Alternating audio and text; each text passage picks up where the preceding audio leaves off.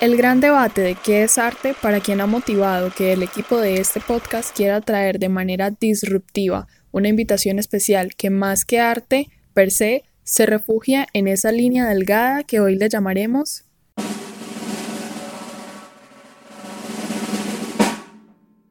creatividad.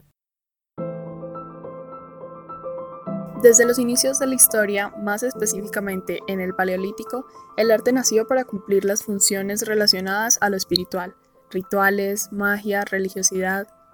Sin embargo, esas funciones a lo largo del tiempo han cambiado con la evolución del ser humano. Ahora responde a funciones estéticas, sociales, pedagógicas, mercantiles o simplemente ornamental. En últimas, no le demos más vueltas al asunto ya que nuestra invitada de hoy es mucho más interesante. El vocablo arte tiene una gran aceptación, pudiendo de esta manera designar cualquier actividad humana hecha con esmero y con dedicación. En ese orden de ideas, arte es sinónimo de Juliana Villa, una mujer con talento, habilidad y experiencia, una creadora creativa en su oficio.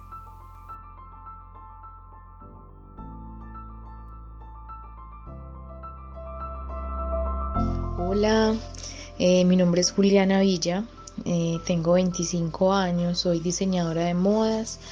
En este momento tengo un emprendimiento, una marca que se llama Soul Rebel. Eh, llevo seis años en el mercado, más que todo es prendas femeninas acá en el Carmen de Lloral. El arte, la moda y la cultura se complementan entre sí. La moda permite mostrar y percibir la cultura. El arte identifica y hace propia la cultura. Y tanto esta como el arte inspiran y le dan nuevos referentes a la moda. Así que hay una relación estrecha entre las tres. Pero, ¿cómo ve Juliana esta relación en su marca Soul Rebel? El arte en la marca se ve reflejado el 100% para mí, porque creo que tanto una prenda como una pintura, un graffiti, eh, una porcelana, tienen demasiado que ver el hecho de hacer una prenda, así sea casera, porque en mi proceso llevo seis años todavía trabajando el proceso muy manual, muy casero, tiene tendencia a ser muy, muy artístico, de mucho tiempo, de mezclar colores, de invertir en estampados, en, en técnicas de pintura manuales. Entonces yo creo que lo artístico está totalmente puesto en, en soul.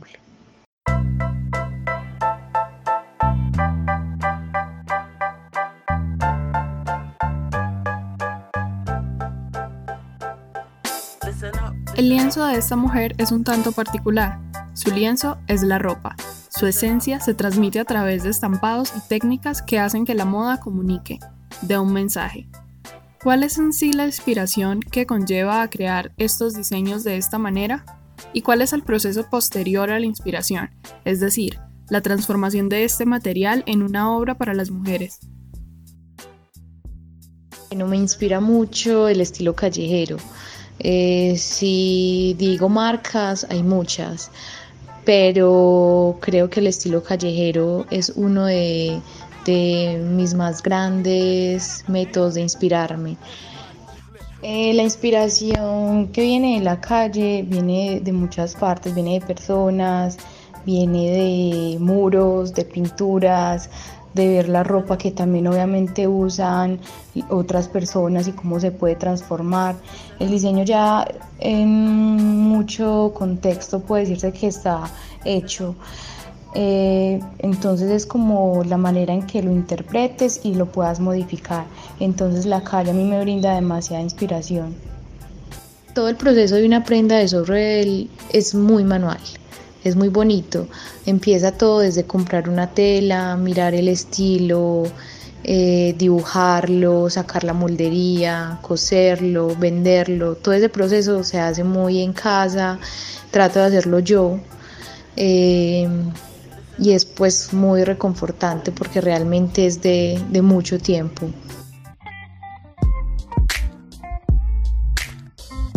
¿Qué conceptos llevan a que una prenda se convierta en algo diferente a las otras? Si yo pudiera definir mis diseños en tres palabras, diría creatividad, exclusividad y comodidad. Cuando la creatividad y el empuje que caracteriza a los paisas se unen, el nacimiento no es más que un proyecto artístico que nace del alma y que a su vez se convierte en un sustento para la familia. ¿Cuándo inició la idea de crear un proyecto sola en el oriente antioqueño a tan corta edad? Pues yo creo que en mi caso siempre, siempre he tenido esa idea de ser independiente. El diseño de modas lo he tomado mucho de la mano del emprendimiento. En mi casa eh, casi todos, pues un núcleo familiar que siempre se las ha rebuscado, como por decirlo así, en la calle, en el comercio, bueno, en fin, no somos como tanto de trabajos, de empresas. Entonces siempre me guío como, como por ese ejemplo y me gusta, me gusta la verdad mucho tener como mi propio negocio, ser mi propio jefe, mm, lanzarme sin saber pues qué va a pasar, pero tratando pues de, de siempre llevar como una línea buena. Entonces siempre me ha gustado mucho ser independiente, la verdad. Eso, eso siempre también lo he tenido súper claro.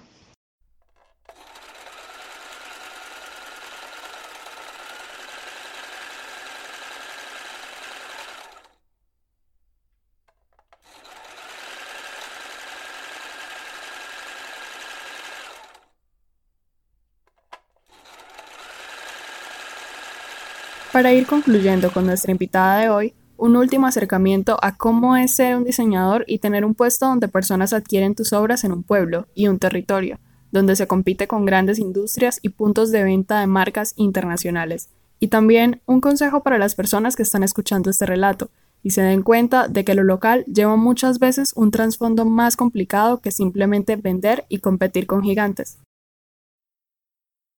Ser diseñador o ser, bueno, cualquier emprendimiento que las personas tengan siempre va a ser duro. Eso lo entendí yo hace unos años cuando vi que realmente las cosas no, no son así como color de rosa como uno, uno lo piensa. Si quieres realmente llegar a, a algo con tu proyecto, tienes que tener mucha perseverancia, mucha disposición, respeto a lo que haces, constancia, seguridad de, de que estás haciendo las cosas bien y el propósito de no rendirte porque realmente es muy difícil cuando no cuentas de pronto con la capacidad económica, apoyo de, de, las personas, cuando estás haciendo todo tan empírico, tan manual, que no tienes tantas cosas en tus manos, se te complica un poco. Pero si realmente amas eso y te importa verte crecer, tienes que ser consciente de que ser duro es, un, es uno de los temas principales también para poder salir adelante. Eh, bueno muchachos, este es mi proyecto, se llama Soul Rebel. Eh, ya saben, es una tienda de ropa acá en el Carmen de Oral.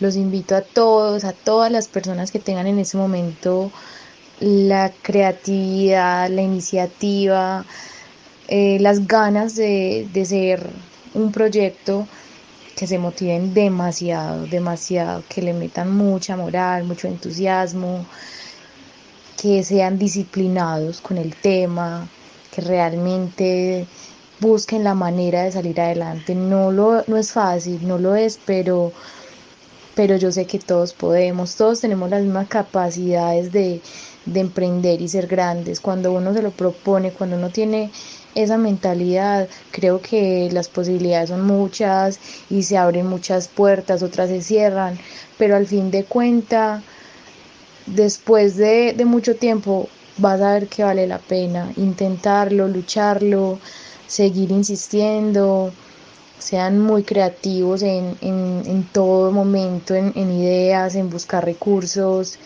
y nada, amen mucho su proyecto y su forma de, de ver la vida, de trabajar, porque cada uno yo sé que en su alma y en su interior tienen un deseo fuerte por ser alguien importante en la vida y lo podemos lograr, de verdad que se puede lograr.